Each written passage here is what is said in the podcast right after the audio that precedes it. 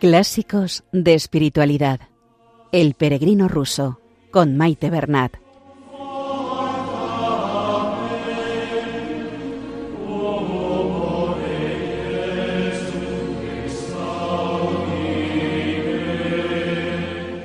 Un saludo a todos los oyentes de Radio María y bienvenidos al programa Clásicos de Espiritualidad con El Peregrino Ruso. Un saludo a María nuestra Madre, que interceda por nosotros y por el mundo entero ante el Padre.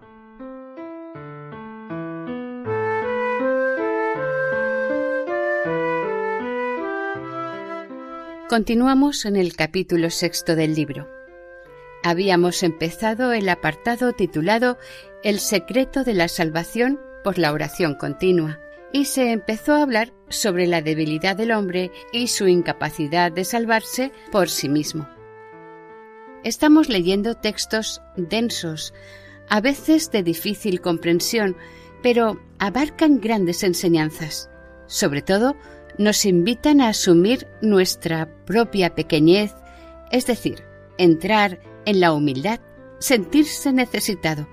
Solo así el hombre podrá acercarse a Dios. El texto de hoy va descubriendo cómo para el hombre le es imposible ejecutar la ley de Dios, obrar por sí mismo obras buenas, cumplir los mandamientos, tener fe incluso, que es un don dado por Dios, incapacidad para orar. Todo ello lleva a una pregunta. Si tal es la impotencia de todo ser humano, ¿qué le queda pues hacer al hombre? ¿Qué le queda para el ejercicio de su libertad y de su fuerza a fin de que pueda salvarse. En otras palabras, ¿qué actitud o qué acción se nos propone en el texto que puede aportar el hombre dentro de su pequeñez? La pregunta queda en el aire. Invitamos a los oyentes a que puedan concretar y meditar sobre la respuesta que nos ofrece el texto que se nos da inmediatamente y acompañada de algunas reflexiones de los padres del desierto. Comenzamos la lectura. El peregrino ruso, segunda parte, continuación del capítulo sexto.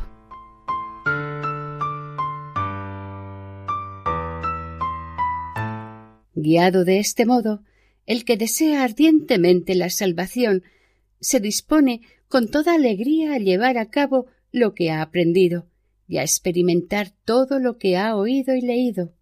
Pero, ay, ya al primer paso se da cuenta de que le resulta imposible alcanzar su propósito.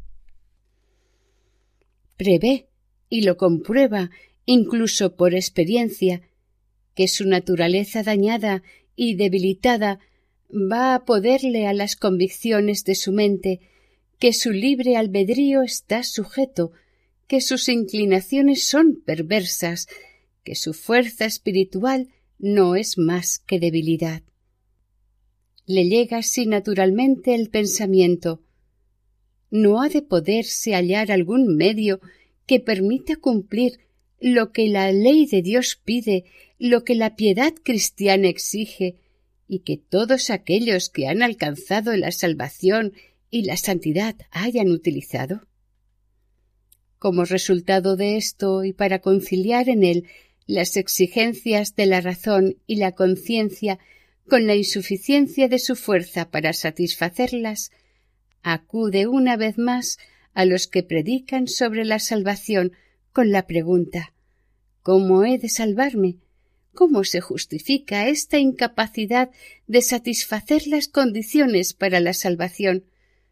¿Son acaso los que predican todo lo que he aprendido lo bastante fuertes para cumplir con ellas inquebrantablemente ellos mismos?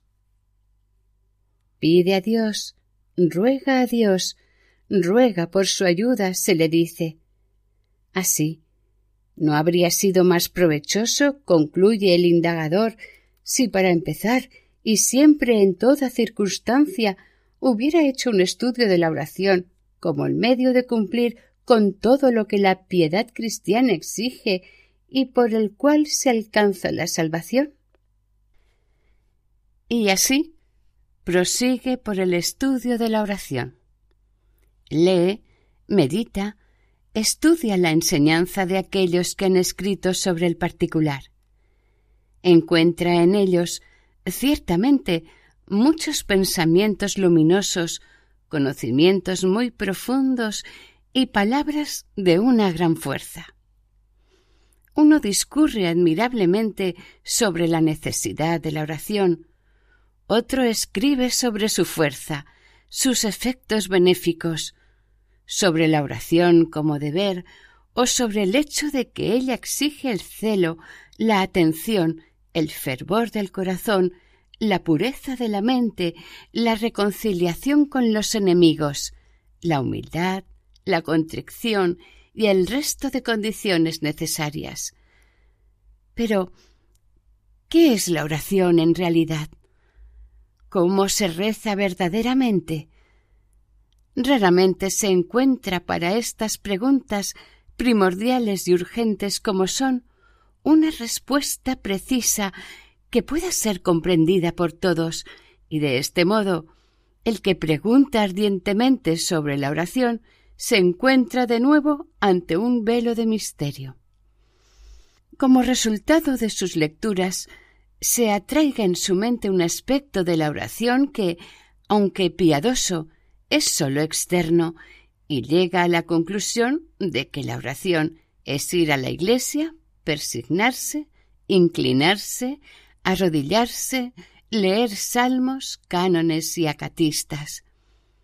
En general, esta es la idea que se hacen de la oración aquellos que no conocen los escritos de los santos padres acerca de la oración interior y la acción contemplativa. Finalmente, sin embargo, el buscador termina por encontrar el libro llamado La Filocalia, en el cual veintiocho santos padres exponen en forma comprensible el conocimiento científico de la verdad y de la esencia de la oración del corazón. Esto empieza a descorrer el velo que se alzaba ante el secreto de la salvación y de la oración. Ve que realmente rezar significa dirigir su pensamiento y su memoria sin descanso al recuerdo de Dios, andar en su divina presencia, despertar a su amor por el pensamiento en él y unir el nombre de Dios a la respiración y al latir del corazón. Él es guiado en todo esto por la invocación con los labios del Santísimo Nombre de Jesucristo o por la recitación de la oración de Jesús en todo momento, en todo lugar y durante cualquier ocupación, sin descanso. Estas luminosas verdades, al iluminar el espíritu del buscador y abrir ante él el camino hacia el estudio y la realización de la oración, le ayudan a pasar enseguida a poner en práctica estas sabias enseñanzas. Sin embargo, cuando lo intenta, se ve aún sujeto a dificultades hasta que un maestro experimentado le muestra en el mismo libro toda la verdad, es decir, que sólo la oración incesante es el medio eficaz para perfeccionar la oración interior y para salvar el alma. Es la frecuencia de la oración lo que constituye el fundamento de todo el método de la actividad salvadora y lo que mantiene su unidad. Como dice Simeón el nuevo teólogo, el que ora sin cesar une todo lo bueno en esto solo. Así pues, en orden a exponer la verdad de esta revelación en toda su plenitud, el maestro la desarrolla del siguiente modo. Para la salvación del alma es necesaria, ante todo, una fe auténtica. La Sagrada Escritura dice, sin la fe es imposible agradar a Dios. El que no tiene fe será juzgado. Pero se puede ver en la misma escritura que el hombre no puede alumbrar la fe en su interior, ni tan solo del tamaño de un grano de mostaza, que la fe no viene de nosotros, sino que es un don de Dios. Es dada por el Espíritu Santo. Siendo esto así, ¿qué hay que hacer? ¿Cómo conciliar la necesidad de la fe en el hombre con la imposibilidad por parte de éste de producirla? El modo de hacerlo es revelado en las mismas sagradas escrituras. Pedid y se os dará. Los apóstoles no podían suscitar por sí mismos la perfección de la fe en su interior, pero rogaban a Jesucristo, Señor, acrecienta nuestra fe. He aquí un ejemplo de cómo obtener la fe. Muestra que la fe se alcanza por la oración. Para la salvación del alma, además de la fe, son necesarias las buenas obras, ya que la fe, si no tiene obras, es de suyo muerta. Pues el hombre es juzgado por sus obras y no por su sola fe. Si quieres entrar en la vida, guarda los mandamientos. No matarás, no adulterarás, no hurtarás, no levantarás falso testimonio, honra a tu padre y a tu madre, y ama al prójimo como a ti mismo. Y hay que guardar todos estos mandamientos a la vez, porque quien observe toda la ley, pero quebrante un solo precepto, viene a ser reo de todos. Así lo enseña el apóstol Santiago. Y el apóstol San Pablo dice, describiendo la debilidad del hombre, que por las obras de la ley nadie será reconocido justo ante él, porque sabemos que la ley es espiritual, pero yo soy carnal, vendido por esclavo al pecado. Porque el querer el bien está en mí, pero el hacerlo no. En efecto, no hago el bien que quiero, sino el mal que no quiero. Así pues, yo mismo, que con la mente sirvo a la ley de Dios, sirvo con la carne a la ley del pecado.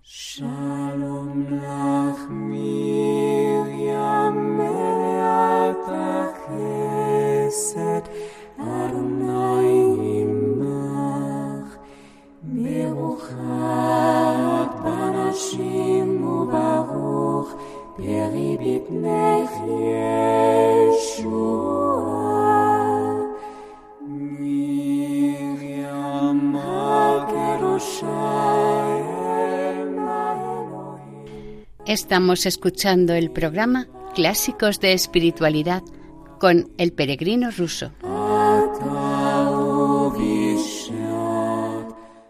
¿Cómo ejecutar las obras prescritas por la ley de Dios si el hombre está sin fuerzas y no puede guardar los mandamientos? Él no tiene posibilidades de hacerlo hasta que pide por ello, hasta que reza por ello. Y no tenéis porque no pedís. Esa es la causa, nos dice el apóstol. El propio Jesucristo dice, Sin mí no podéis hacer nada. Y a propósito de hacerlo con Él, Él nos da esta enseñanza. Permaneced en mí y yo en vosotros. El que permanece en mí y yo en Él, ese da mucho fruto pero estar en Él significa sentir continuamente su presencia, rezar continuamente su nombre. Si me pidierais alguna cosa en mi nombre, yo la haré. Así, la posibilidad de hacer buenas obras se alcanza sólo por la oración. Un ejemplo de esto puede verse en el propio San Pablo. Tres veces rezó para vencer la tentación, doblando la rodilla ante Dios Padre para que Él le diese fuerzas en el hombre interior. Y al fin se le ordenó por encima de todo rezar, y rezar continuamente para todo. De lo que acaba de decirse, se sigue que la entera salvación del hombre depende de la oración y que por tanto ella es primordial y necesaria, ya que por ella se vivifica la fe y con ella se ejecutan todas las buenas obras. En una palabra, con la oración todo progresa con éxito. Sin ella, ningún acto de piedad cristiana puede hacerse. Así pues, la condición de que ha de ser ofrecida incesantemente y en todo momento pertenece exclusivamente a la oración, pues las otras virtudes cristianas tienen cada una su propio tiempo, pero en el caso de la oración se nos manda una acción continua, ininterrumpida, orad sin cesar. Es justo y conveniente rezar siempre, en todo lugar. La oración verdadera tiene sus condiciones. Ha de ser ofrecida con una mente y un corazón puros, con ardiente celo, con aplicada atención, con temor y reverencia, con la más profunda humildad. Pero, ¿qué persona concienzuda dejará de admitir que está lejos de llenar estos requisitos? que ofrece su oración más por necesidad, por compulsión que por inclinación, placer y amor por ella. Acerca de esto, también la Sagrada Escritura dice que no está en el poder del hombre el guardar firme su espíritu, limpiarlo de pensamientos impuros, porque los pensamientos del hombre son malos desde su juventud, y que sólo Dios da otro corazón y otro espíritu, puesto que el querer y el obrar son de Dios. El mismo apóstol San Pablo dice, Mi espíritu, es decir, mi voz, ora, pero mi mente queda sin fruto. Nosotros no sabemos pedir lo que nos conviene, afirma el mismo. De esto se sigue que somos incapaces por nosotros mismos de ofrecer la oración auténtica. Nosotros no podemos en nuestras plegarias revelar sus propiedades esenciales.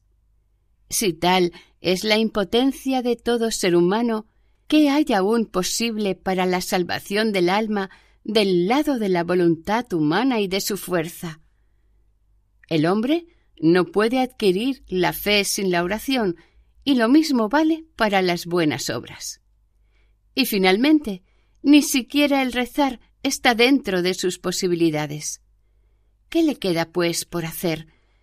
¿Qué le queda para el ejercicio de su libertad y de su fuerza, a fin de que pueda no perecer, sino salvarse? Cada acción tiene su cualidad, y esta cualidad Dios la ha reservado para su propia voluntad y don a fin de que la dependencia del hombre con respecto a Dios la voluntad de Dios pueda mostrarse con la mayor claridad y aquel pueda sumirse más profundamente en la humildad, Dios ha asignado a la voluntad y a la fuerza del hombre sólo la cantidad de la oración. Él ha mandado la oración incesante, el rezar siempre, en todo tiempo y en todo lugar. Aquí queda relevado el método secreto para alcanzar la oración verdadera y al propio tiempo la fe, el cumplimiento de los mandamientos de Dios y la salvación. Así pues, es la cantidad lo que se asigna al hombre como su parte. La frecuencia de la oración es cosa suya y está bajo la competencia de su voluntad. Esto es exactamente lo que los padres de la Iglesia enseñan San Macario el Grande dice que en verdad rezar es el don de la gracia. Esiquio dice que la frecuencia de la oración se convierte en un hábito y se hace una cosa natural, y que sin la frecuente invocación del nombre de Jesucristo es imposible purificar el corazón. Los venerables Calixto e Ignacio aconsejan la oración frecuente, continua del nombre de Jesucristo antes que todas las prácticas ascéticas y las buenas obras, porque la frecuencia lleva incluso la oración imperfecta hasta la perfección. El bienaventurado Diádoco afirma que si un hombre invoca el nombre de Dios tan a menudo como le sea posible, no caerá en pecado. Qué experiencia y sabiduría hay aquí, y cuán próximas al corazón están estas instrucciones prácticas de los padres. Con su experiencia y simplicidad arrojan mucha luz sobre los medios de llevar el alma a la perfección. Qué contraste tan marcado con las instrucciones morales de la razón teórica. La razón discurre así. Haz tal y tal buena acción, ármate de valor, usa tu fuerza de voluntad, persuádete considerando los felices resultados de la virtud, purifica tu mente y tu corazón de sueños mundanos, llena su lugar con meditaciones instructivas, haz el bien y serás respetado y vivirás en paz, vive en la forma que tu razón y tu conciencia dicten. Pero ay, aun con toda su fuerza, todo esto no alcanza su propósito sin la oración frecuente, sin pedir la ayuda de Dios. Vayamos ahora a algunas otras enseñanzas de los padres y veremos lo que dicen sobre, por ejemplo, purificar el alma. San Juan Clímaco escribe cuando el espíritu esté ensombrecido por pensamientos impuros, pone en fuga al enemigo con la repetición frecuente del nombre de Jesús. No encontrarás ni en los cielos ni en la tierra arma más poderosa y eficaz que ésta. San Gregorio el Sinaíta enseña así. Sabed esto, que nadie puede controlar su mente por sí mismo. Así pues, cuando surjan pensamientos impuros, invocad el nombre de Jesucristo a menudo y a intervalos frecuentes y los pensamientos se aquietarán.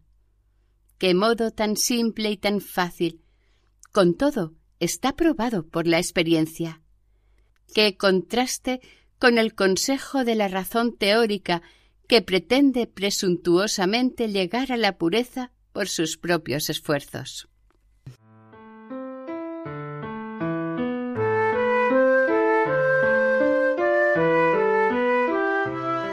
Y hasta aquí el programa de hoy. Continuaremos la semana que viene, si Dios quiere, con el sexto capítulo. Si desean ponerse en contacto con el programa, esta es nuestra dirección de correo electrónico clásicos de espiritualidad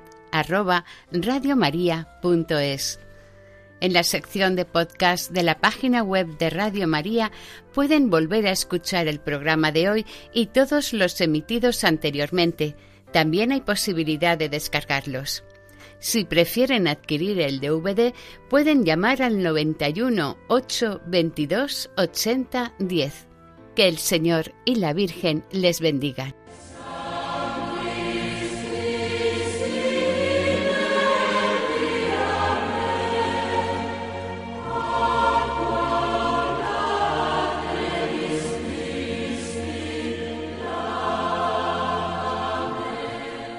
Han escuchado en Radio María Clásicos de Espiritualidad, El Peregrino Ruso, con Maite Bernat.